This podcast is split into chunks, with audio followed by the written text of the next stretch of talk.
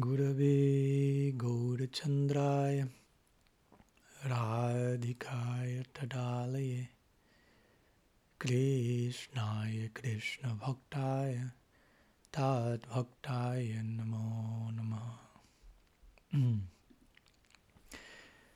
Pranam a todos, buenos días, que tengan un feliz jueves y estamos continuando con nuestra serie de personalismo radical el día de hoy encontrándonos en nuestro encuentro número 12, segunda parte de la serie de charlas sobre Guru Tattva, las cuales van a ser aproximadamente unas siete charlas.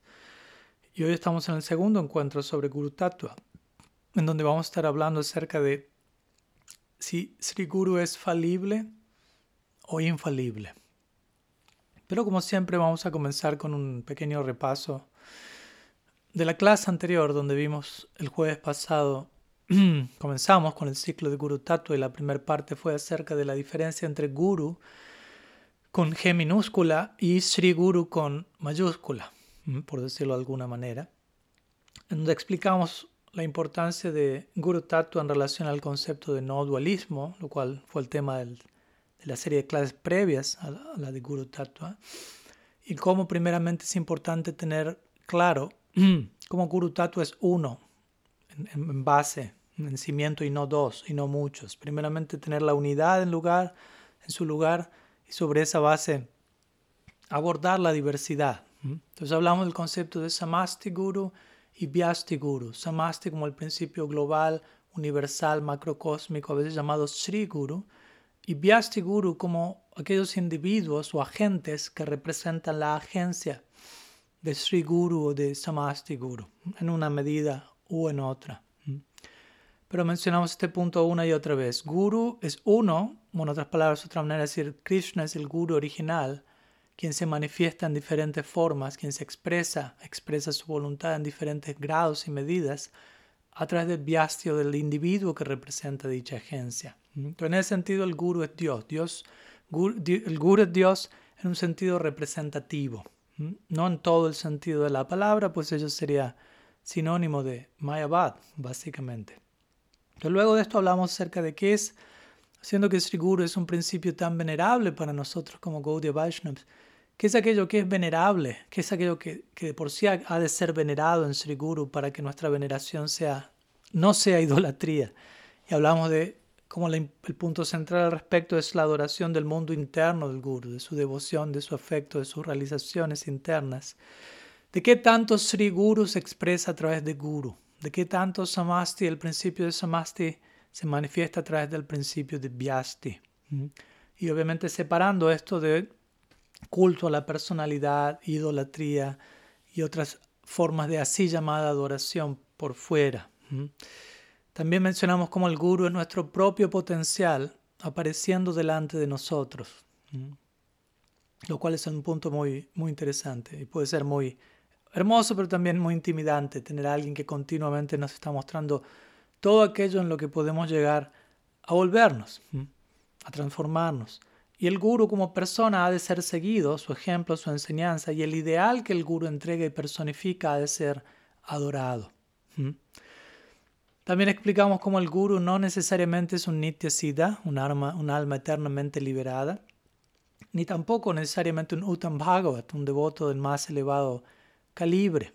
¿Mm? De hecho, mencionamos cómo no hay una forma, las escrituras no solo no se menciona esto, sino que al mismo tiempo no hay un método a través del cual podemos establecer si alguien es un nitya siddha o no, etc.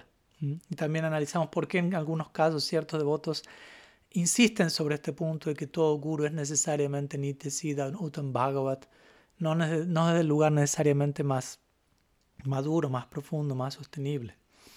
Entonces mencionamos que Guru es Nitya si nos referimos a Samasti Guru, al principio universal, macrocósmico, siempre perfecto y completo. Siempre, sí, ese principio, ese lado de Sri Guru es Nitya Uttam Uttam, pero no necesariamente el Vyasti Guru o el representante individual se encuentra necesariamente en esa categoría, no necesariamente. Y si alguien pregunta, pero al respecto de esto tenemos tantas citas en el Shastra donde se habla del guru en términos absolutos, se habla de que el guru es siempre el devoto más, eh, se encuentra en el nivel más elevado posible de devoción, etc.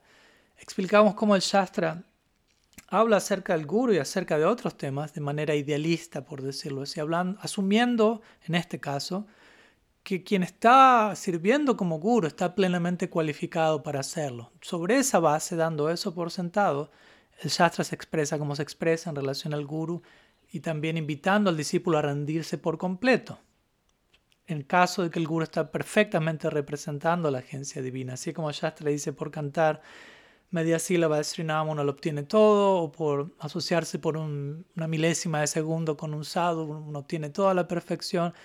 Se está mencionando lo que ocurriría si todo está en su lugar correcto, si todo se expresa en su, perfección ideal posible, en la más ideal perfección posible. Desde ese lugar el Shastra anima la rendición total. Pero si el, el, caso es que el Vyasti Guru, el individuo, no está representando plenamente a la agencia de Sri Guru, en ese caso la rendición del discípulo debe ser proporcional al nivel de representación del Guru pues insistimos en que no deba ser así. Si un guru está representando a Sri Guru en una cierta medida, pero se demanda una, una, rendición y entrega desmedida al respecto, todo esto puede terminar en diferentes escenarios de abuso y de explotación. Entonces, estas son algunas ideas que compartimos en nuestra primera charla sobre Guru Tattva, hablando sobre la diferencia entre Guru y Sri Guru. Vamos a comenzar oficialmente con nuestra charla de hoy, segundo encuentro relacionado a Guru Tattva, donde vamos a estar hablando o presentando esta pregunta, ¿es Sri Guru falible o infalible? ¿Mm? Entonces vamos a compartir una pequeña introducción, elaborando unas breves palabras sobre, sobre el título en sí, de allí vamos a diferentes secciones, como siempre, como un tema en conexión obviamente a, a la temática de la semana pasada, así como las respectivas tareas para el hogar que ojalá podamos haber hecho y reflexionado profundamente. Entonces, teniendo presente lo que vimos en la charla anterior, tratemos de mantener presente a lo largo de esta charla y de las demás también, de que cuando hablamos acerca de Sri Guru con mayúscula, nos estamos refiriendo al principio de Samasti Guru, tal como se ve representado a través de un Vyasti Guru, Guru con G minúscula, en una medida o en otra. Cuando el Guru representa Vyasti Guru plenamente, en esa medida le es llamado, o ella es llamada, Sri Guru. O aquella medida en la que se representa el principio de Sri Guru a través de un individuo, eso es conocido como Sri Guru. Pero si hay otra porción de esa representación que no representa dicha agencia, eso no va a ser llamado Sri Guru con mayúscula. Entonces, como mencionamos, el Guru es plenamente transparente, plenamente entregado como un representante de Krishna. Entonces, dicho Guru va a ser llamado Sri Guru, siendo que, que la voluntad del dulce absoluto está fluyendo de manera ininterrumpida a través de esa persona. Entonces, en conexión a esta idea, en conexión a, incluso a la hora de hablar de Sri Guru, de un representante que está plenamente exhibiendo ah, o, representando la voluntad divina, muchas veces escuchamos que Sri Guru es infalible y de que él o ella representan a Sri Krishna, debido a que representan a Achyuta, a Krishna, otro nombre de Krishna es Achyuta, el infalible. Por extensión, aquellos que representan al infalible han de ser plenamente infalibles como él, al menos muchas veces escuchamos ese tipo de lógica. ¿Mm? Entonces, obviamente, como ya mencionamos y vamos a seguir mencionando, en ciertos casos el, el guru individual no va a estar representando plenamente el principio de Sri Guru Samasti Guru, eh, lo cual no es el escenario ideal, pero puede ocurrir. Y obviamente en ese caso diferentes formas de falibilidad, si se quiere, pueden ser observados en dicho individuo que está representando parcialmente la voluntad de Sri Krishna. Pero uno podría preguntarse, bueno, pero ¿qué pasa con aquel que está representando, aquel guru que representa perfectamente, plenamente la voluntad de Sri Krishna, quien es un devoto puro del todo rendido? ¿Es esa persona infalible en todo el sentido de la palabra? Es falible en cierto aspecto, pero en cierto aspecto no. Es falible e infalible al mismo tiempo en diferentes departamentos, por decirlo así. Entonces ese va a ser el tema central que vamos a estar abordando el día de la fecha. Y para ello principalmente también me voy a estar basando, al menos en ciertas secciones, En un libro publicado el año previo por un devoto amigo mío llamado Radha Madhav Das, discípulo de Srila Bhaktivala Tirtha Maharaj, un libro llamado eh, Imperfección Perfecta, publicado al inglés, no, no hay traducción al español por el momento, pero es un libro en el cual él se basa y trabaja bastante sobre este tema, desarrolla sobre este tema, es el guru es falible, infalible, etc. Entonces vamos a una siguiente sección donde vamos a hablar de cómo la infalibilidad de Sri Guru no es la misma que la infalibilidad de Sri Krishna. ¿Mm? Entonces, hay un, hay un, en un sentido Sri Guru es infalible, pero no necesariamente en todo el sentido de la palabra tal como Krishna lo es. Entonces comencemos por ese, por ese lado, estableciendo esta idea. Sri Guru no es totalmente infalible como Krishna lo es, y vamos a compartir ejemplos al respecto. Y obviamente aclaramos esto por qué, porque por momentos se comparten ideas un tanto extremas a este respecto en relación a la infalibilidad del guru. Por extremas en el sentido de que algunos piensan quien quiera que está ocupando el puesto de guru, sin importar su adhikar, es infalible en todo el sentido de la palabra. O si alguien está en el más elevado tipo de adhikar, es infalible en todo el sentido de la palabra, no hay posibilidad de ningún tipo de error. Eh, entonces se concibe la idea de infalibilidad como absoluta, en todo el sentido de la palabra. Mientras que este no es el caso en verdad, sí podemos decir que si hablamos de un, de guru que es un devoto puro, Sri Guru, esa devoción que posee el Sri Guru es infalible en su propio, en su propio sentido, en propio, y hasta el punto de que puede cautivar y conquistar a Achyuta, al infalible. Krishna es infalible, pero él es conquistado por la infalible devoción de su devoto puro. Entonces, aunque vamos a ver que incluso de cierto devoto, de ese, devoto puede cometer algún tipo de error en un nivel más superficial, su tipo de devoción es infalible en el sentido de conquista al infalible absoluto. Entonces, cuando mencionamos que Sri Guru no es infalible tal como Krishna lo es, nos estamos refiriendo a la posibilidad de que en ese caso Sri Guru, recordemos un individuo en este caso en el más elevado nivel de devoción, puede cometer algunos errores, lo que podríamos llamar errores leves, que no van a, como decirlo, a comprometer, a desafiar su posición interna, su pureza, su realización interna. Y eh, obviamente en contraste a errores leves podríamos hablar de errores graves, los cuales sí van a afectar la pureza interna de un devoto, pero que en este caso van a ser cometidos no por Sri Guru, no por un devoto puro, pero quizás sí en algunos casos por no solo algunos devotos, sino algunos Vyasti Gurus, individuos que estén sirviendo en dicha capacidad que no sean plenamente avanzados. Entonces, en este caso es importante reconocer que si un Vyasti Guru comete un error grave, eh, un tipo de abuso repetido, consciente, excesivo, si un Vyasti Guru comete semejante error, no quiere decir que el principio de Samasti Guru que tenga alguna falla de por sí. ¿no? Ese principio permanece infalible, recordemos, porque Samasti Guru no es diferente de Krishna mismo, quien es Achyuta. O que algún si un Vyasti Guru comete un error, no quiere decir que un devoto puro que esté sirviendo como Vyasti Guru quede comprometido, implicado en ese error al mismo tiempo. Entonces, si descubrimos un error grave en un Vyasti Guru, de vuelta es muy importante tener esto presente, recordar esta diferencia y, tomar refugio en el principio de Samasti Guru mientras oramos y procedemos acorde. Vamos a seguir hablando más de esto luego. Recordemos, cuando decimos Sri Guru con mayúscula, estamos hablando de alguien que se encuentra más allá de todo error grave, de todo error que puede comprometer nuestra pureza interna, ya que por Sri Guru nos referimos o a Samasti Guru, o al devoto superlativo Vyasti Guru que está plenamente representando Samasti Guru. Mientras que muchos Vyasti Gurus pueden no estar en esa posición tan elevada y por lo tanto deben tener mucho cuidado de no cometer estos errores graves que pueden acontecer.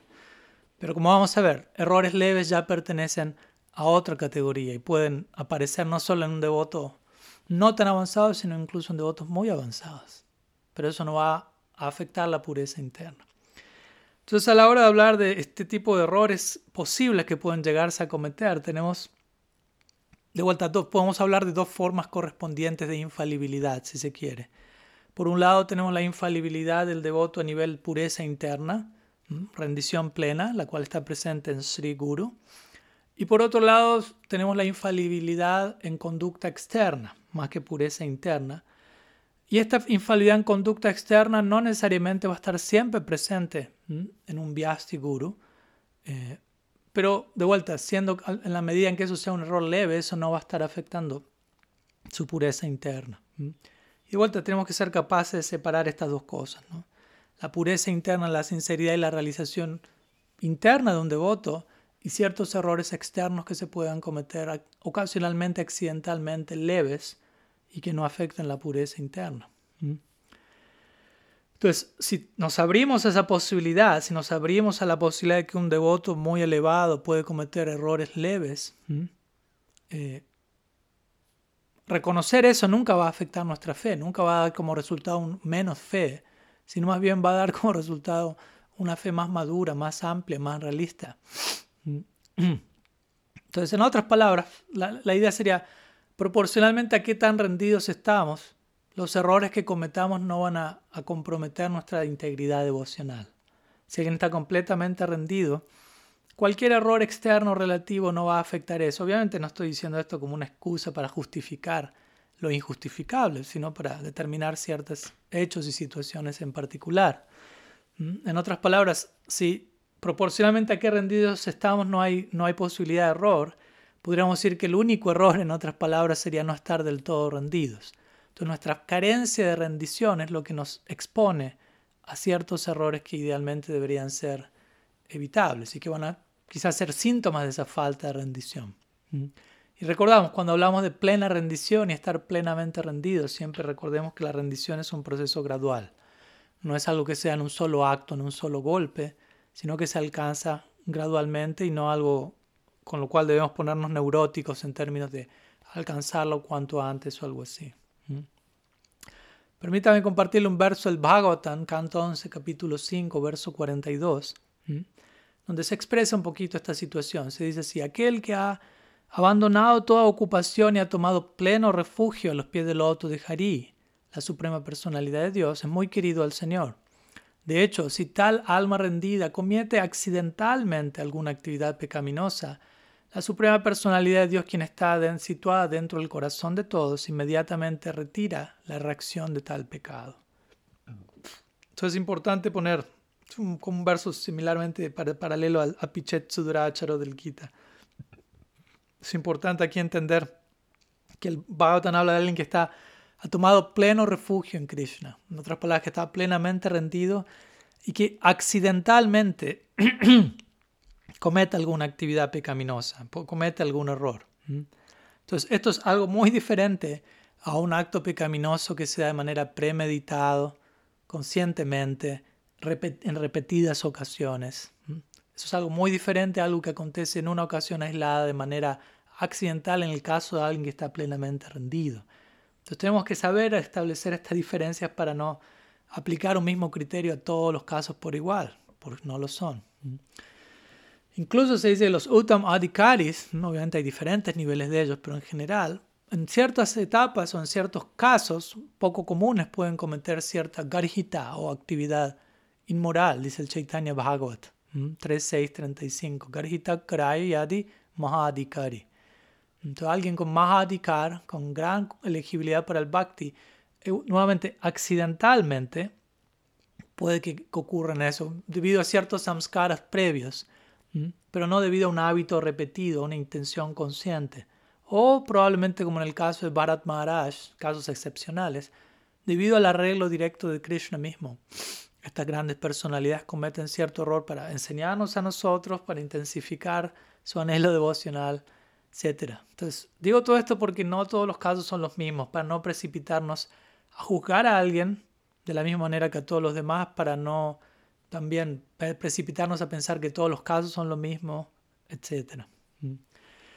Compartamos algunos ejemplos más concretos al respecto, como ya mencioné de todas maneras. Por ejemplo, un, ejemplo de un e-, error grave que puede afectar nuestra pureza interna es un abuso sexual, el cual no solamente es papa o un pecado material, sino que también puede ser aparad, si alguien abusa de un Vaishnava o una Vaishnavi, Papa significa violencia.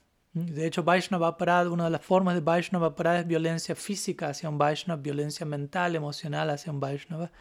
Y en, en, el caso de un abuso sexual, tanto violencia física como mental están incluidos. Por lo tanto, no es meramente abuso sexual es un pecado, sino que es Vaishnava Aparad. Y, sabemos que Vaishnava Aparad va a afectar nuestra integridad interna como bhaktas. De vuelta, quizás algún guru puede caer en esto accidentalmente y no repetidamente y no de manera premeditada.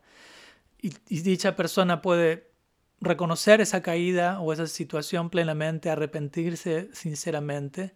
Obviamente, incluso en tal caso, ciertas medidas correspondientes han de ser tomadas, no es algo a tomarnos a la ligera, pero digo esto también para no sobrejuzgar a alguien por la eternidad si por X razón tuvo un error y aprendió, pidió perdón, tomó las medidas necesarias para seguir adelante, sea que continúe como guru o no, eso, eso es un tema aparte, pero el punto es darle a esa persona la posibilidad de seguir creciendo y avanzando si hay genuino reconocimiento y arrepentimiento. ¿no?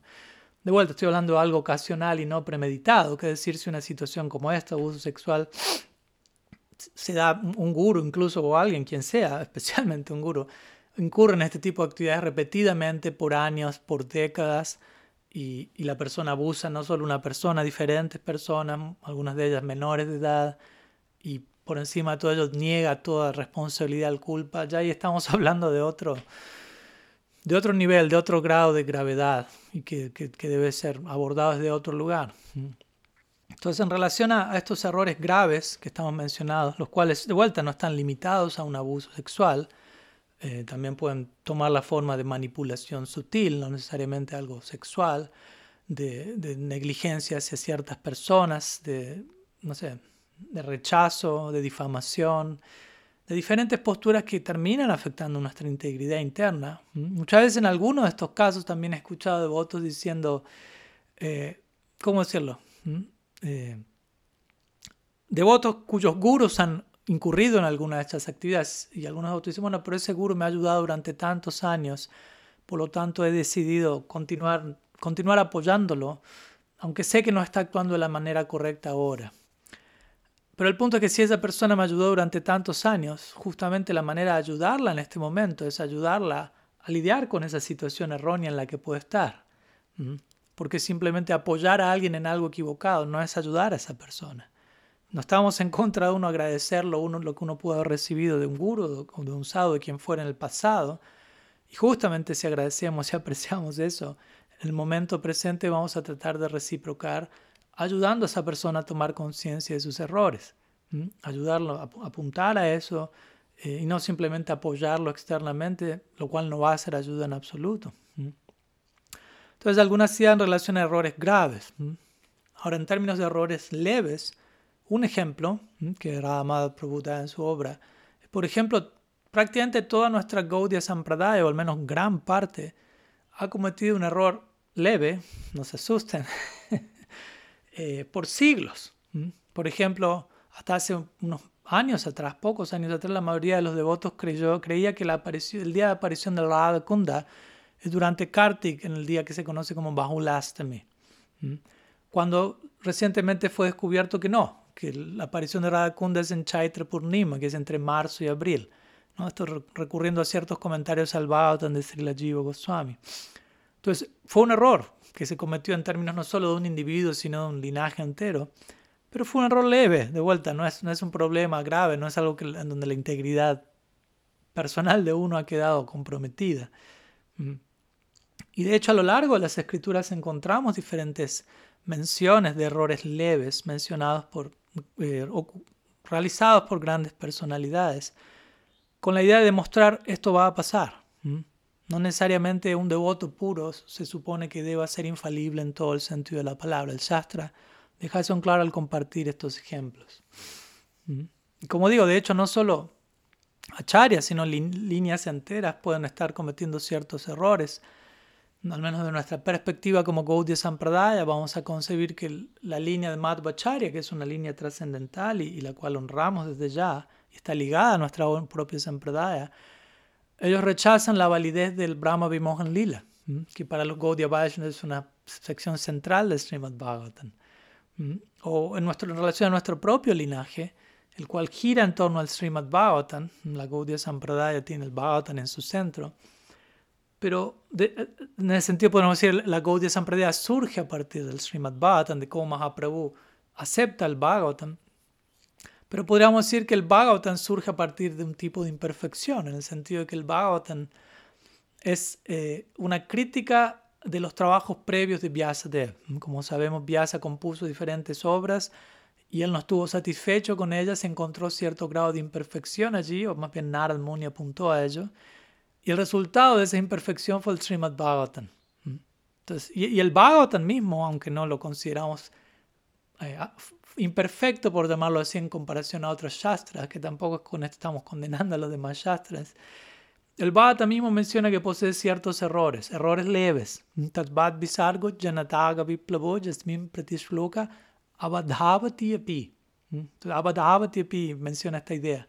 Aquí el Bhagavatam posee ciertos errores gramaticales, de métrica, pero pese a ello, el Bhagavatam mismo dice, esta obra es adorada, honrada, escuchada por almas liberadas. O podríamos decir, no solo pese a eso, sino debido a eso, debido a estas imperfecciones, adoramos al Bhagavatam de manera especial, ya que el hecho de que existan ciertas imperfecciones en cierto nivel genera cierto encanto para nosotros como Gaudias. Y el Bhagavatam mismo muestra, en la cima del Bhagavatam se muestra cuál es el resultado de esto, ¿no? Krishna Lila. Mm, Krishna Lila que es la cima del encanto, pero el Krishna Lila aparentemente se ve acompañado de cierto grado de imperfección o limitación, al menos aparentemente, como mencionamos, y eso lo vuelve aún más encantador. Así que en, este, en, este, conexión a esto vamos a una siguiente sección mm, llamada el, encanto de los errores leves, tanto en Sri Guru como en Dios mismo. Mm. Entonces, el, encontrar estas fallas leves en el marco apropiado no solo no es un problema, sino es una solución, genera cierto encanto, no solo en Krishna mismo en su lila, incluso en Sri Guru.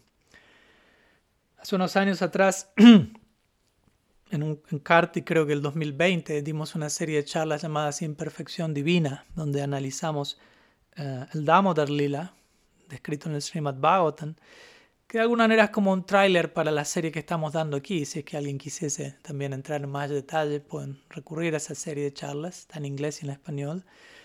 Y en al analizar el Damodar Lila mencionamos como la limitación no necesariamente afecta la libertad sino más bien que permite una nueva libertad. Y, el Damodar Lila es un ejemplo para esto. En el Damodar Lila Dios está atado. Krishna es atado por Yashoda, como sabemos, está, es limitado. Pero esa limitación incrementa la interacción amorosa entre ambos. suma encanto, suma afecto, suma libertad, porque para que haya mayor amor se requiere mayor libertad, aunque paradójicamente en un nivel parece ser que hay mayor limitación. Entonces, hay lugar para que la limitación y la imperfección eh, exista y nutra. No solo el lila de Krishna, sino nosotros como seres humanos. Si recordamos, el lila de Krishna es nada lila, es lila humano, plenamente humano, plenamente divino. Tenemos esta famosa frase en latín, ¿no? Errare humanum est. Errar es humano. Pero sorprendentemente aquí en un sentido trascendental podemos extender la idea y decir errarum divinum est. Errar es divino, es, errar es divino. Y también se aplica y también encuentra su expresión última en el Braja Lila de Sri Hari. Entonces, de la misma manera, así como los errores, entre comillas, de Krishna, y si la semana menciona eso, el absoluto se esconde detrás de una maraña de imperfecciones, en Brindavan especialmente. Entonces, estos errores vuelven sus pasatiempos mucho más dulces entonces, de la misma manera, se puede aplicar el mismo criterio con aparentes defectos, nuevamente leves, en sadhus, en gurus. De vuelta, no digo esto para justificar defectos graves. Entonces, si tenemos la visión apropiada, er-, errores leves en la persona santa van a inspirarnos. Entonces, uno de los aspectos, eh, ¿cómo decirlo?, dulces de los aparentes defectos de Krishna, podríamos decir, es que al Krishna cometer errores, si se quiere, mentir, robar, ser un mujeriego, la dinámica del lila. todo ello, todos estos aparentes defectos le dan a los devotos la oportunidad de exhibir su amor incondicional por Krishna. En otras palabras, podríamos decir, pese a todo esto que Krishna hace, el amor de los devotos fluye sin condición alguna. Y lo opuesto se aplica de la misma manera. Un devoto debería sentir, pese a mis imperfecciones, pese a mis limitaciones, el amor incondicional de Sri Hari a través de sus devotos llega a mí. Entonces, la presencia de errores e imperfecciones presenta esta oportunidad para exhibir amor incondicional. Entonces, a veces tenemos una mentalidad diferente al respecto, una mentalidad errada en donde pensamos, no, los errores siempre van a desagradar a Krishna. A Krishna le gusta que yo sea perfecto, pero vemos que no es el caso. Incluso en el caso de, devotos rendidos, como estamos viendo, algunos errores leves de parte de estos devotos van incluso a, incrementar el amor de Krishna por tales devotos y viceversa. Así como cuando una madre ve a su hijo haciendo ciertos, er, cometer ciertos errores, leves, inocentemente, ella rebalsa en amor maternal por él. Hay lugar para ello. De vuelta, no lo digo como una excusa para cometer errores y que Krishna se vea más atraído a nosotros a hacerlo a la fuerza. Pero entendamos el punto. La idea aquí es que la naturaleza del amor divino, el amor divino se caracteriza por el deseo de probar a sí mismo su propia excelencia de ser incondicional. Entonces el amor divino a, todo momento se pone a prueba y, y, pasa la prueba del amor incondicional y necesita estas pruebas, estos obstáculos, estas situaciones para demostrar su incondicionalidad. Mm, esa es la naturaleza del amor divino, posee un apetito inherente en las palabras de Radha Madhava para ser puesto a prueba y, crecer y expandirse a través de esas pruebas. Pero como repito, esto no es una apología para uno eh, desarrollar una justificación para cometer errores intencionalmente. No estamos promoviendo eso aquí. Más bien estamos compartiendo esta idea para que tengamos una idea menos estigmatizada y mucho más armónica, mucho más integrativa de cómo lidiar con los errores en nuestra vida devocional, ya sea en relación a Sri Krishna mismo, a nosotros como sadhakas, a Sri Guru, otros devotos, etc. Amor incondicional, de vuelta, es un punto importante a tener presente. Cómo se maneja el amor incondicional, que es básicamente la, la moneda corriente que queremos manejar en nuestra vida eterna. En otras palabras, si yo te amo a ti únicamente porque eres perfecto, porque no cometes ningún error, entonces mi amor no es incondicional, mi amor es condicional, Alma condicionada, amor condicional. Entonces, amor incondicional significa que pese a cualquier condición. Incluyendo imperfecciones especialmente aquí, pese a cualquier condición yo te amo de todas maneras. ¿Mm? Esa es la manera en la que Dios mismo se está acercando a nosotros, incondicionalmente. Mahaprabhu mismo, Nityananda Prabhu. Y esa es la manera en la que nosotros deberíamos estar dispuestos a reciprocar con Él y con todos los demás de manera incondicional, no de manera calculada, de manera en base a la meritocracia, por decirlo así, a lo que se merece o no. Y como ya mencionamos en la clase anterior, y lo vuelvo a repetir porque es apropiado aquí, el, demandar, el exigir un cierto nivel de rendición de alguien hacia alguien quien no es un pleno representante del plano superior puede resultar en abuso o el adorar a Sri sin adorar el bhakti interno de Sri puede terminar en, un culto a la personalidad. Mencionamos eso ya. Similarmente, la falsa creencia de que los gurus, todos los gurus deben ser infalibles en todo el sentido de la palabra, crea un tipo de status quo artificial para los líderes y, también un, y un abordaje muy sobreidealizado y, y potencialmente deshumanizante para los discípulos. Y obviamente eso da como resultado una relación entre guru y discípulo no muy saludable. Entonces, en ese sentido, sigamos a continuación con una siguiente sección que de alguna manera aborda otra variante de esta misma mm, malinterpretación del guru como infalible, que es la idea de que el guru es omnisciente. Entonces, vamos a una siguiente sección al respecto. Si el guru no posee omnisciencia plena, tal como Krishna lo hace. Así como el guru es infalible en cierto sentido, pero no exactamente en todo el sentido de la palabra como Krishna lo es, la misma idea se va a aplicar a la omnisciencia. A veces escuchamos devotos sobre glorificando a su guru, diciendo él o ella es omnisciente. Uno puede sobre glorificar al guru. En un sentido uno nunca puede glorificar lo suficiente al guru, pero en otro sentido uno puede decir cosas que son exageradas y no se aplican, como en este caso. Gurudev es omnisciente, lo sabe todo. ¿Mm? Eh, en una ocasión recuerdo estar con un devoto y él me comentaba, ¿no? yo estaba con mi Gurudev y en un momento él olvidó un verso y me preguntó cuál era el verso. Y yo me di cuenta rápidamente que él me estaba poniendo a prueba, ya que, el guru es omnisciente y nunca pudo olvidar un verso. Y yo pensé, no, no estoy de acuerdo con eso. El guru puede olvidar un verso y no hay problema. Eso no está comprometiendo su integridad, no, no, no es omnisciente en el sentido de la palabra. Entonces, el guru no es omnisciente, al menos no en el mismo sentido en que Krishna lo es. Y el Shastra confirma esto plenamente, de vuelta no es una idea que estamos inventándonos aquí. Por ejemplo, en el Bhakti Rasamrita Sindhu de Srila Rupa Goswami, donde él describe las 64 cualidades de Sri Krishna, por resumirlas en 64, las primeras 50, él menciona, se aplican en cierta medida en, en almas, en, jivas y en devotos puros. En cierta medida, no plenamente. Las primeras 50. Omnisciencia aparece en la lista, pero como en el número 52. O sea, en otra categoría en la cual no es accesible para las almas, por decirlo así. Se dice, la omnisciencia puede ser exhibida parcialmente en personalidades como Shiva, Mahadev, pero es exhibida esta cualidad únicamente en Krishna, Sarvajñata. Esto también se confirma en el caso de que quieran más referencia, en el comentario de, de Brishwanath Thakur al Bhagavad Gita 18.16 o en el comentario Bhaktivinoda Thakur al Gita 6.39 pueden buscar, entre otras referencias.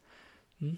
Thakur Bhaktivinoda menciona algo similar en su Harinam Chintamani, ¿Mm? capítulo 15, versos sección 72-73, donde él habla acerca del Siddha Pranal y Siddha Deja, y él dice cuando, déjenme leer la cita, cuando el maestro espiritual está estableciendo las aspiraciones, eh, perdón, cuando el maestro espiritual está estableciendo las inclinaciones personales puras del aspirante, el aspirante también debería ayudar al maestro espiritual al compartir, revelar su mente acerca de sus propias preferencias.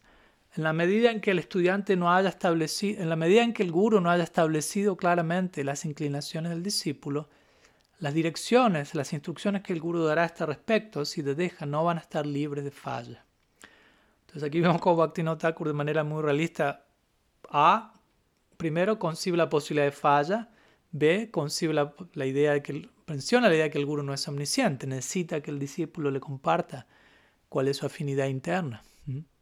Entonces un devoto puro, devoto puro, perdón, no es omnisciente, pero obviamente si es un devoto puro, está plenamente rendido y conectado internamente a Sri Krishna, por la inspiración de Krishna, un devoto puro va a saber todo lo que necesite saber, tanto como necesites, como se requiere en el servicio de Krishna. Como Krishna dice en el famoso verso del Chatur Shloki del Gita, Dadami Buddhi Yogantam.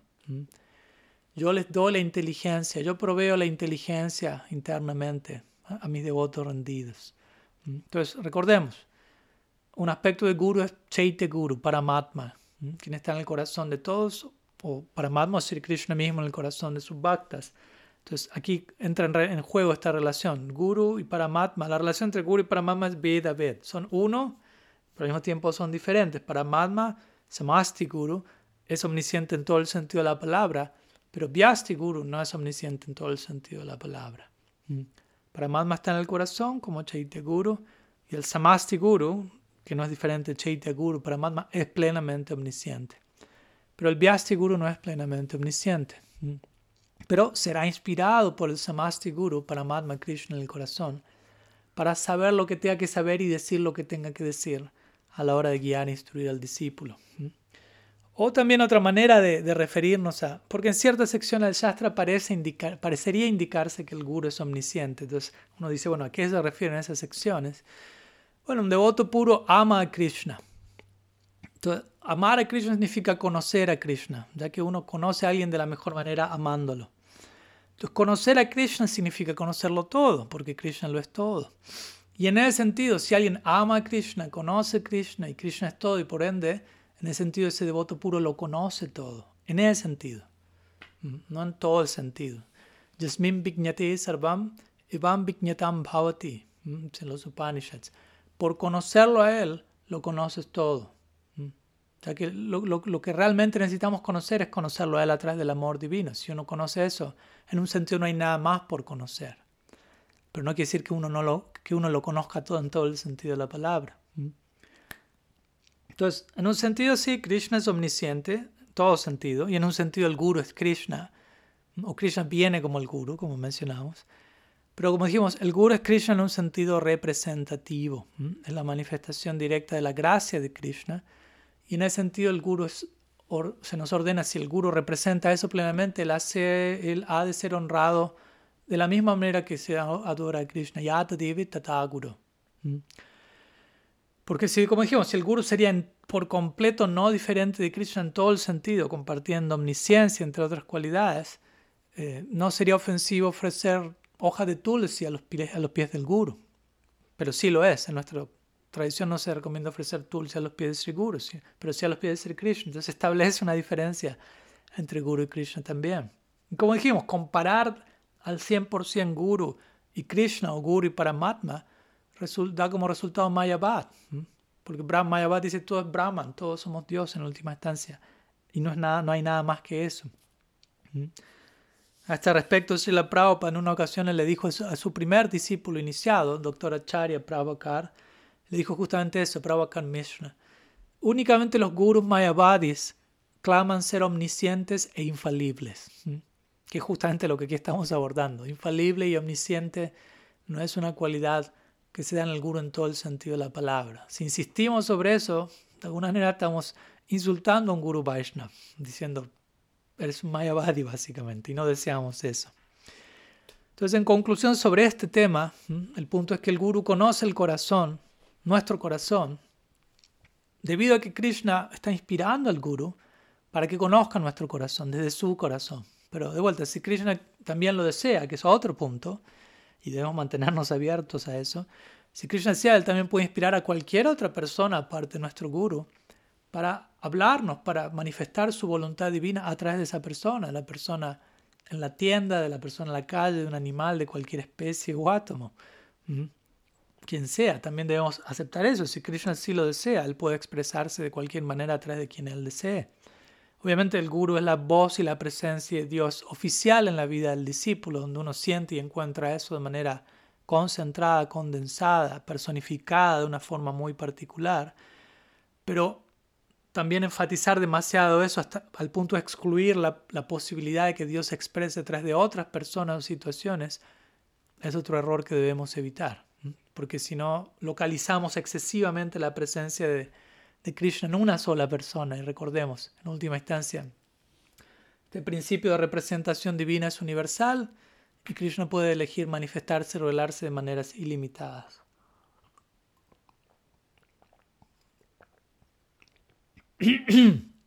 Vamos a continuar con una siguiente sección. Y vamos a dirigirnos al tópico de aparada. Vamos a hablar de neurosis colectiva a través del del uso del término aparad, ¿no? Como a veces se recurre a la palabra aparad no para prevenirnos y darnos un criterio saludable de cómo manejarnos, sino en una situación donde muchos terminan volviéndose paranoicos o neuróticos. Y muchas veces generando temor de no omitir ningún tipo de crítica. Entonces muchas veces el reconocimiento de cualquier tipo de error de parte de un guru ha sido desanimado bajo la idea de que si uno ve un error, cualquier error, incluso uno leve en un guru, eso es sinónimo de aparad. Y obviamente aparad es una de las palabras más abusadas y mal interpretadas en nuestro glosario Gaudia, diría yo. Una vez Richard Rohr, recuerdo que él dijo que la, la, palabra Dios ha sido tan abusada, tan explotada y mal interpretada que quizás sea bueno para limpiarnos de los samskaras que nos llevan a asociar la palabra Dios con algo que no es Quizás deberíamos dejar de usar la palabra Dios por 50 años o algo así, dado que está tan mal interpretada. Lo mismo quizás podríamos aplicar con la idea parada. ¿no? Cada vez que se usa la palabra genera ciertas ideas que probablemente no tengan nada que ver con lo que realmente es. Muchas veces invocamos ese término con quién sabe en qué contexto, con qué intención. Entonces, si uno recurre a esta idea de aparad para generar temor, muchas personas se vuelven, se asustan de volverse aparadis. Aparadis es toda una etiqueta, ¿no? En nuestra comunidad. Él es un aparadi. Incluso se genera esta sensación de que está condenado por la eternidad o algo así. Y ese tipo de temor paraliza nuestro pensamiento crítico.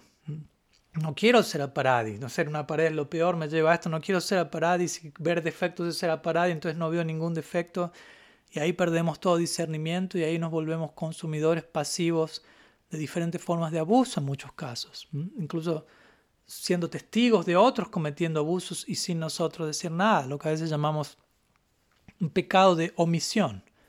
Por un lado está el pecado de comisión, el que comete el pecado, y por otro lado está el pecado de omisión, el que sabe que se está cometiendo pero omite decir algo al respecto. Es una forma de, de mediocridad, si se quiere, ¿no? Pensar, no, no, no quiero ver defectos, no quiero tener una opinión propia, no, no quiero pensar por mí mismo, no quiero ser responsable de, de mis ideas. Eh, así que no, no voy a hacer nada de eso, pero al menos no soy ofensivo. Ese tipo de, mediocridad, básicamente, ¿no? Y, y, nos sentimos bien con nosotros mismos, ¿no? Al menos yo no soy ofensivo, ¿no? Es una forma muy grande de, conformidad muy indeseable. Pensar, bueno, no soy ofensivo, no estoy ofendiendo a nadie, pero al mismo tiempo sabemos que hay cosas tan mal y no estamos tomando cartas en el asunto, en el nombre de no ser ofensivos. Entonces se puede sentir cómodo, obviamente, pero esta postura es una forma de pecado, de hecho, en nuestras escrituras. En Chaitanya Charitamrita, Madhya Lila, capítulo 5, verso 90, se dice justamente eso. Este verso dice, una persona que conoce ciertas cosas tal como son, que no están bien, y que aún así no ofrece testimonio, queda implicada en actividades pecaminosas. Este es un verso de Chaitanya Charitamrita, no lo estamos inventando aquí. Entonces, conocer algo que no está mal y no prestar testimonio, no obrar al respecto, es una forma de incurrir en ese pecado, en esa actividad. Sea papa, sea parad.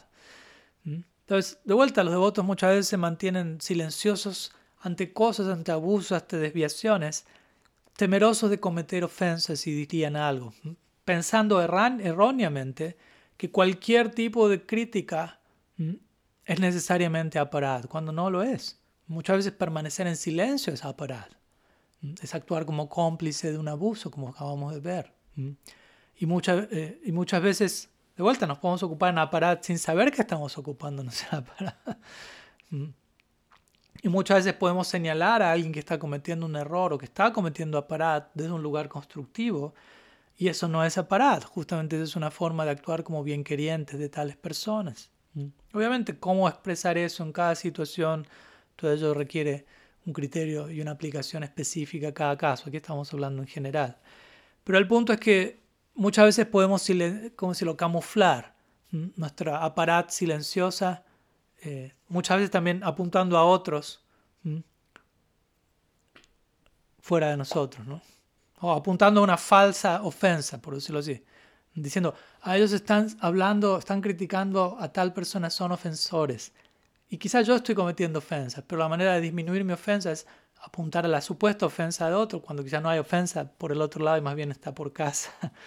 Entonces, obviamente, aparte de, además de acusar a otros a paradis, como una manera de no tener que lidiar con nuestros propios asuntos no resueltos. Muchas veces también algo que se da, si alguien ve un error en alguien o señala algo, inmediatamente se le acusa a esa persona, oh, usted, usted, está orgulloso, usted es una persona orgullosa y por eso está viendo defectos en otro, no es lo suficientemente humilde. Y obviamente eso puede pasar, no digo que no, pero no necesariamente es el caso. No es que alguien, porque alguien vea un error, está automáticamente envanecido. Si alguien me dice, usted está, usted está orgulloso, por eso está viendo errores, y alguien dice, no, no estoy orgulloso, entonces la respuesta del otro va a ser, ah, ahí uno puede ver, el hecho de que usted esté negando que está orgulloso implica que, está, que tiene orgullo.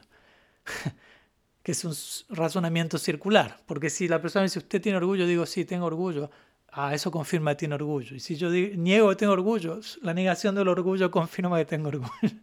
y no hay posibilidad de diálogo alguno con ese tipo de, de acusaciones, ¿no? O, muchas veces a veces uno está mencionando una crítica objetiva de alguien en una situación y alguien puede decir, no, usted está simplemente proyectando lo que usted tiene dentro en la otra persona, que también puede ocurrir, pero no necesariamente siempre es el caso. Y si alguien dice, no, no estoy proyectando algo dentro mío, es, esa es la situación. Y la otra persona dirá, usted está en total negación de su propia situación personal, ¿no? etcétera. Ese tipo de patrones en donde no hay posibilidad alguna de un diálogo real. Entonces, lamentablemente, a veces nos encontramos en nuestra comunidad Gaudiya Vaishnava con ese tipo de, de recursos, de mecanismos. Y muchas veces cuando alguien está siendo acusado de ser orgulloso, etc., también tenemos una idea muy limitada de cómo se expresa la humildad. ¿no? Porque pensamos humildad significa no decir nada y glorificar a todos en todo momento. Y nos quedamos con esa idea y todo lo que no encaje con esa idea lo, lo catalogamos como orgullo. Pero el punto es entonces, si la humildad no encaja en mis parámetros, entonces la única opción que queda es que estás envanecido. No necesariamente es así. Lo mismo se aplica con ideas como la rendición, la entrega. Si tenemos una idea fija, esto es entrega y cualquier otra cosa es lo opuesto, podemos estar terminando acusando a muchos devotos, no, él no está entregado, tú no estás entregado, tú eres una paradi. ¿eh? Porque tenemos una noción fija de qué significa todo eso. y eso habla más de nuestras propias estructuras de qué tanto si la persona es o no humilde, rendida, paradi o no. Entonces, para, para realmente establecer si alguien está rendido, no es humilde, no es aparadio, no, no, no alcanza con juzgar a la persona externamente proyectando nuestras estructuras, sino analizar qué está pasando en el mundo interno de esa persona. En fin, el punto es que por temor a cometer aparad muchas veces no se dice nada y se da lugar a que el abuso continúe sin corrección alguna. Y nadie es ofensivo cuando en realidad muchas ofensas están aconteciendo, al, estar abusando y al permitir el abuso sabiendo que eso está ocurriendo. Y muchas veces en el nombre de no decir nada, no ser ofensivo, también terminamos siendo extremadamente diplomáticos, extremadamente políticamente correctos, ¿no? calculando demasiado cada una de nuestras relaciones, qué decir, cómo ser agradable, cómo no ofender, etcétera, etcétera. Pero es importante aquí también reconocer que la palabra, otra palabra que se utiliza para ofensa en sánscrito, aparte de aparad, es ninda. Y ninda no significa ver un defecto o emitir una crítica constructiva. Ninda significa blasfemar, abusar, ¿no? atacar desde ese lugar. Algo que está claramente motivado por sentimientos errados. Aparada. Aparada significa aquello que va en contra, apa, de rada, del amor. Entonces, aparad no significa señalar ciertos errores con un espíritu constructivo, eso más bien es una muestra de afecto. Entonces, en otras palabras, aparad o ninda, más bien significaría buscar faltas, fallas, con, el corazón en el lugar equivocado de parte de aquel que busca las fallas. Pero de vuelta, es algo muy distinto, eh, ¿cómo decirlo? Ver alguna falla en relación a algo que acontece es algo distinto de la actitud de estar buscando fallas.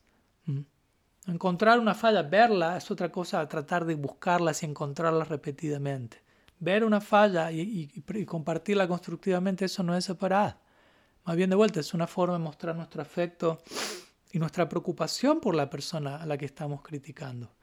Sea que estemos criticando nosotros o que alguien nos esté criticando constructivamente, ambas posibilidades deben estar allí. Y por otro lado, tratar de no mirar, no ver ningún defecto superficialmente, tratar de artificialmente imitar a un Uttam Adhikari que ve a Krishna en todo, eso es más bien una forma de trascendencia prematura y, y no, no tiene sentido. La mayoría de las personas no son Uttam Bhagavatas. Eso más bien va a generar más perturbación en la sociedad Vaishnava y va a abrir la puerta para múltiples abusos. Y muchas veces algunos de estos devotos o devotos entre comillas, Bhaktivinoda Thakur hablaría también de Kali Chelas, o discípulos de, la, de Kali Maharaj, quienes aparecen vestidos como Vaishnavas, pero no son Vaishnavas en esencia. Muchas de algunas de estas personas, sean Kali Chelas, sean devotos sinceros pero totalmente inmaduros, a veces presentan eslogans del tipo no critiquen a nadie, de otra manera las malas cualidades de la persona a la que estás criticando van a venir donde ti. Así que mejor no criticar a nadie. ¿Mm? Pero si uno aplica esta frase que no tiene ninguna base en las escrituras, eh, el eslogan es fallido, ¿no? La, lógica es fallida, porque, por ejemplo, si yo critico a alguien que está abusando a un niño sexualmente, ¿no? tratando de, de proteger a las víctimas de dicho abuso, ¿qué significa que como resultado de eso el abuso sexual de esa persona va a venir a mí y yo me voy a volver un, abusador sexual por señalar ese abuso? La transferencia de, del pecado, básicamente, más bien acontece cuando alguien por ejemplo, una persona envidiosa critica a un sabio con la intención de atacarlo, ¿no? Y eso genera un mayor problema para el que critica, pero no si hay una crítica constructiva de algo que realmente está pasando. Entonces, aunque obviamente no deberíamos criticar a nadie a partir de la envidia o a partir de algún otro tipo de actitud torcida en nuestro corazón, la crítica amistosa, la crítica constructiva total, está totalmente bien, hay lugar para ello. Mm. De hecho, como digo, no solo hay lugar para ello, es una necesidad fundamental en la vida del sadhaka. Mm. De acuerdo a Rupa Goswami, en el cuarto verso de Upadeshamrita, es Priti Lakshanam, una muestra de afecto. Revelar la mente, Guyama Kyati Prichati, en gran parte implica la posibilidad de crítica constructiva, de darla, de recibirla. Mm.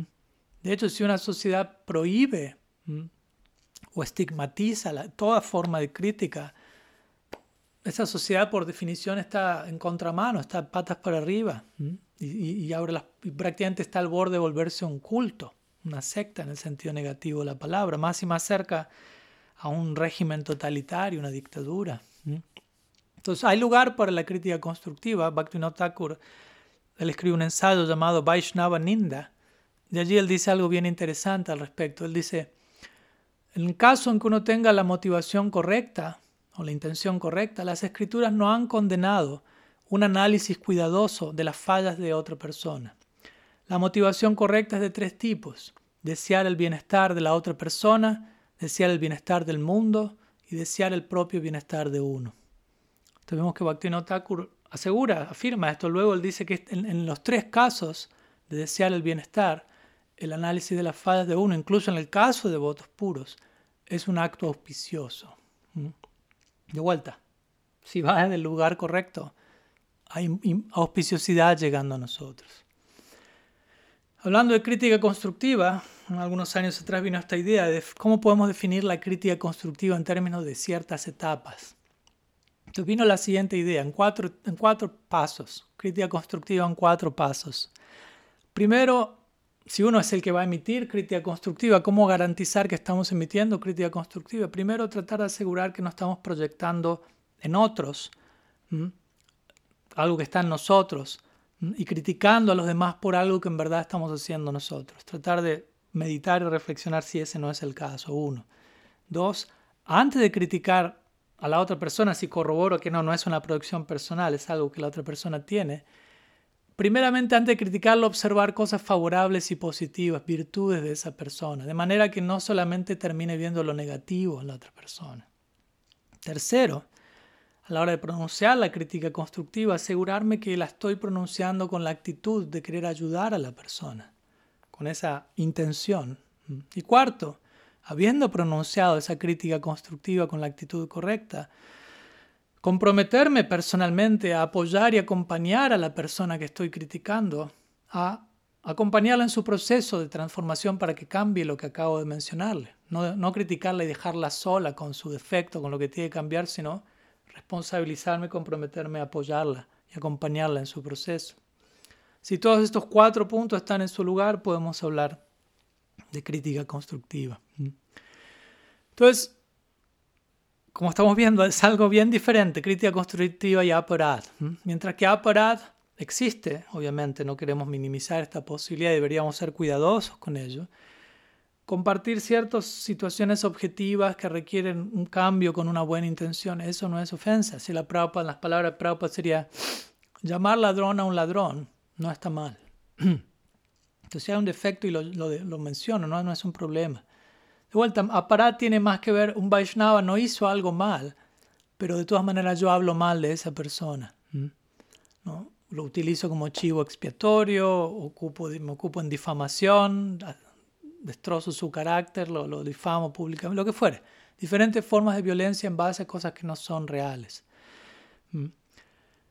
Pero apuntar a ciertos errores con un corazón constructivo no es aparat, de vuelta.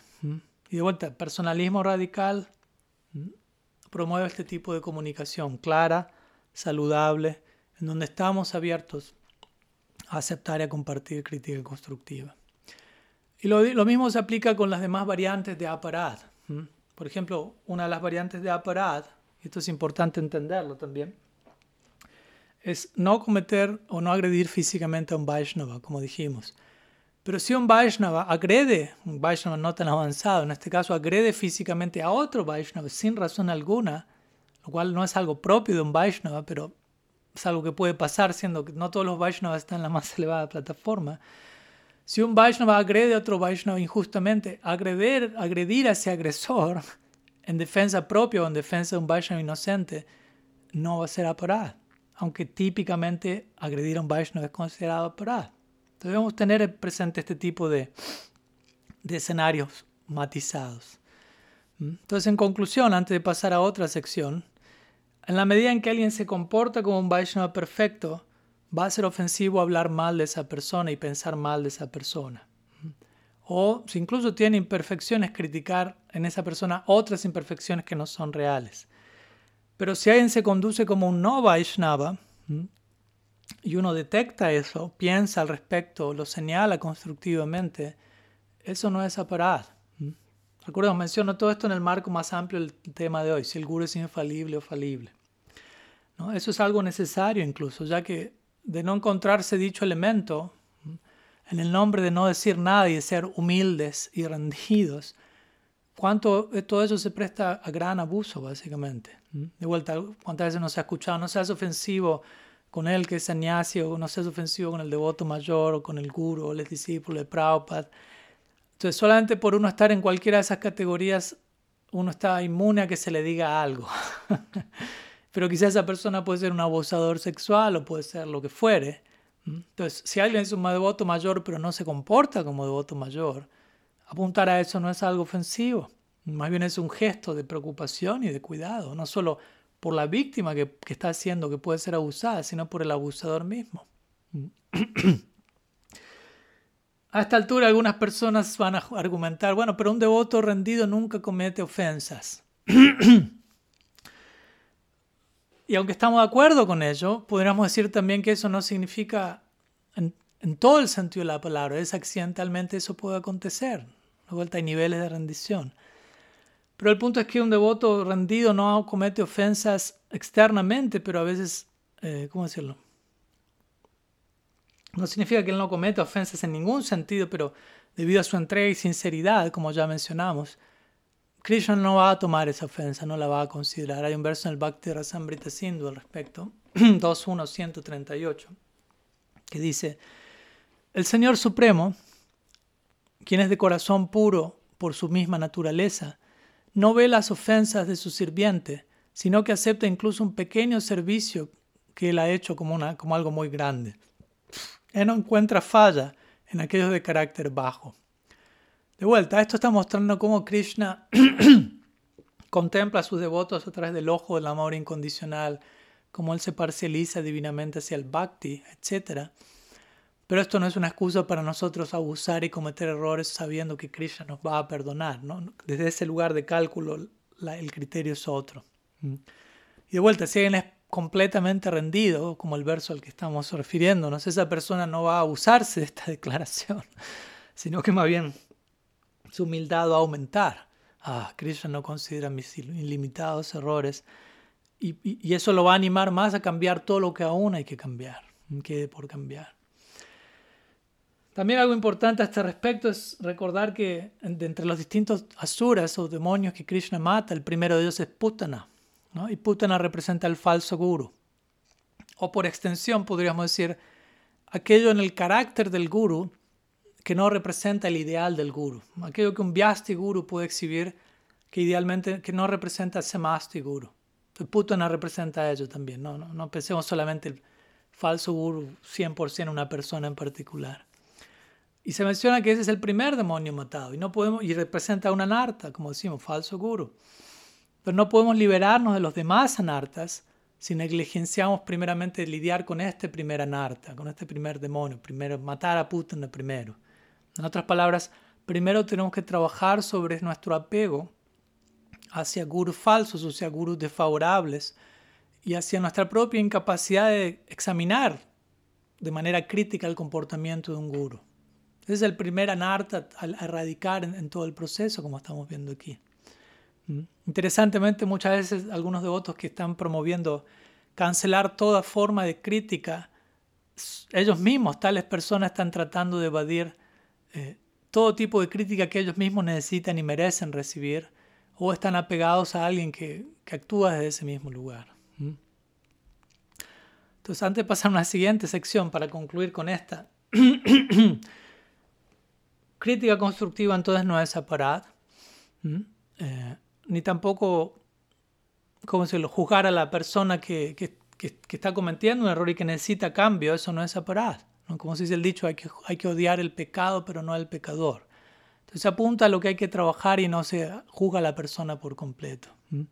Podemos apuntar a algo que la persona hizo mal, pero no significa que estamos concluyendo, al ver un defecto en alguien, no estamos concluyendo sobre la situación interna total de esa persona y lo estamos condenando a, futuro por la eternidad o, algo por el estilo, ¿no? Ni, deseamos que la persona sufra eternamente o permanentemente, ¿no? sino más bien deseamos que la persona aprenda su lección y siga creciendo. Entonces es importante diferenciar estas dos cosas, ¿no? Desde qué lugar emitir una crítica, con qué actitud, con qué intención. Porque si no, y si, no, y si mezclamos aparad con crítica, de vuelta, como dijimos, incurrimos en un falso sentido la diplomacia, quedamos paralizados en nuestro pensamiento crítico, nos volvemos falsamente humildes y rendidos y abrimos la puerta para ilimitada cantidad de abuso. Mientras que quizás personalmente nos sentimos muy bien con nosotros mismos pensando yo no soy ofensivo, estoy siendo humilde, estoy siendo rendido por no ver ningún error, cuando en verdad estamos siendo hipócritas y estúpidos muchas veces en muchos de esos casos, con todo respeto, perdón la expresión. Y con esto no lo estoy hablando a alguien en particular fuera de mí. Vamos a casa primero. Entonces, tomar una postura en ciertas situaciones reales en donde sabemos que algo está pasando, obviamente es algo mucho más exigente que permanecer como un testigo pasivo y exhibir un falso sentido de la trascendencia y una armonía superficial cuando en verdad lo que está pasando es que estamos evadiendo lidiar con el desorden, el que fuere, y estamos evadiendo ocuparnos en el trabajo de integración, que ya estuvimos hablando, integración de complejidad, y terminamos utilizando y manipulando términos como aparad, de manera de nosotros no tener que ser lo suficientemente valientes, por decirlo así, no, no de, de manera no tener que comprometernos lo suficiente, de manera de no tener que ser lo suficientemente rendidos ni humildes. Usamos aparad para cubrirnos de todo eso. Recordemos, todas estas virtudes, humildad, rendición, etc., pueden tomar muchas formas de acuerdo a cada situación en particular. A veces externamente se puede mostrar de manera pasiva, humildad, o veces de manera muy activa, como Mahaprabhu se relacionó con el chant Kasi, o Jesucristo mismo destruyendo todas estas tiendas que habían construido que habían puesto a la entrada de la iglesia, lo cual no deja de ser una forma de humildad. Mm, entonces, tratemos de mantenernos siempre conectados a la esencia. Como diría, el principito lo esencial es invisible a los ojos.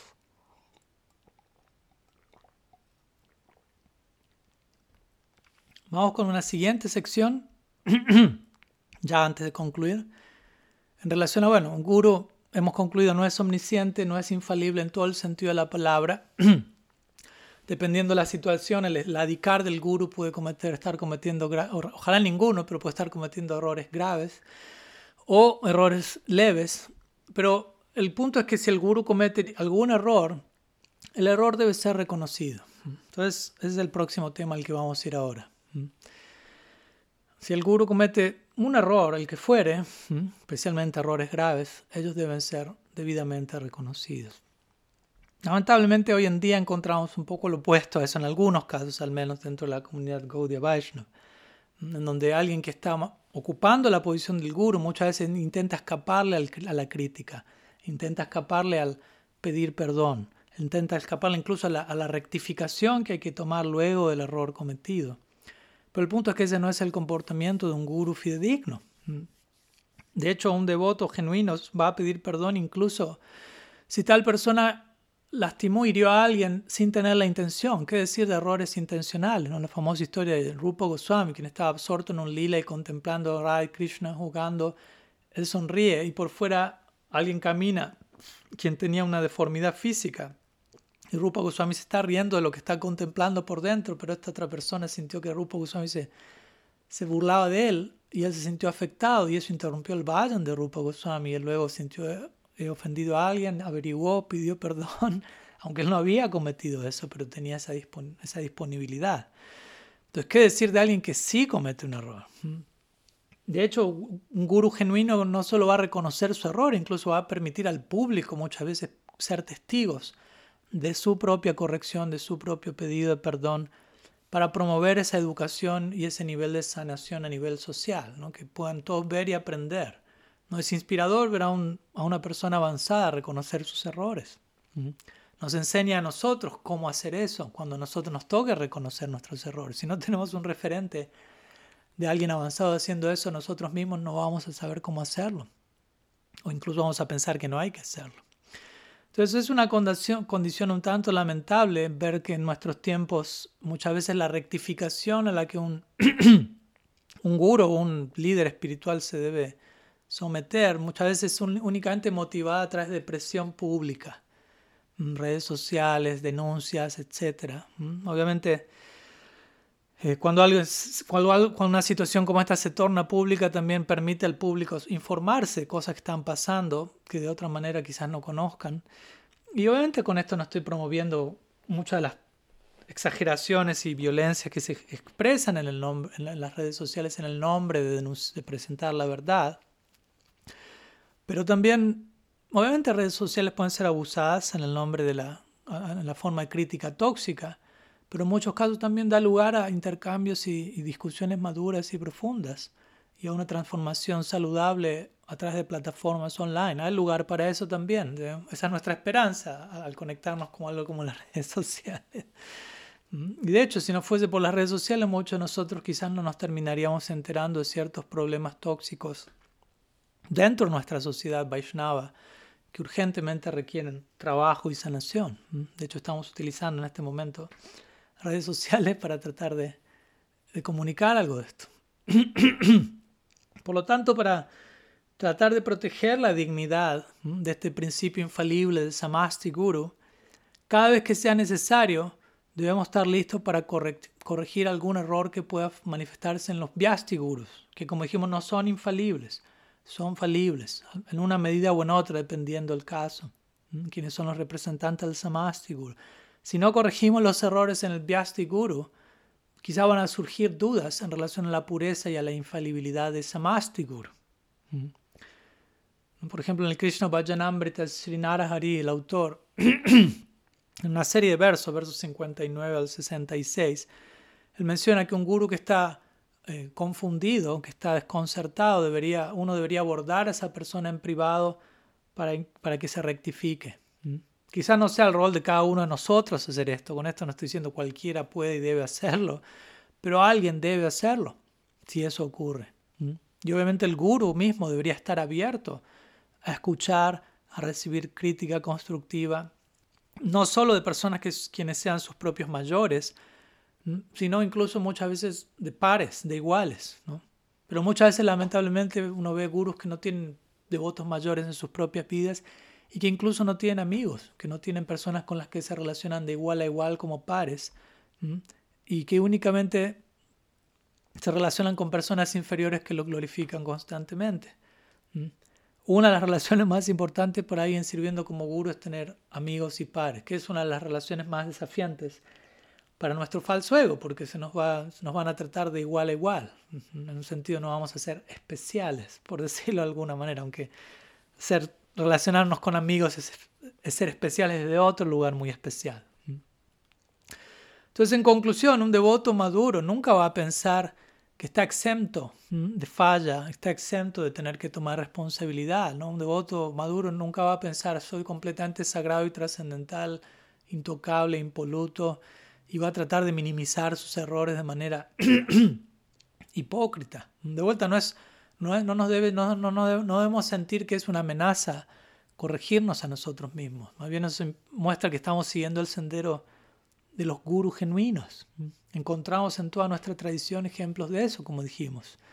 Recordemos, nuestro Shastra más central, el Srimad Bhattan, es el resultado de un guru genuino corrigiéndose a sí mismo. Reconociendo su error, corrigiéndose, como resultado llega el Bhagavatam. O cuando Advaita Acharya, Acharya fue corregido por su hijo pequeño, Achutananda, Advaita Acharya le pidió perdón a su hijo. Él no dijo, soy tu padre, soy Advaita Acharya, soy el guru.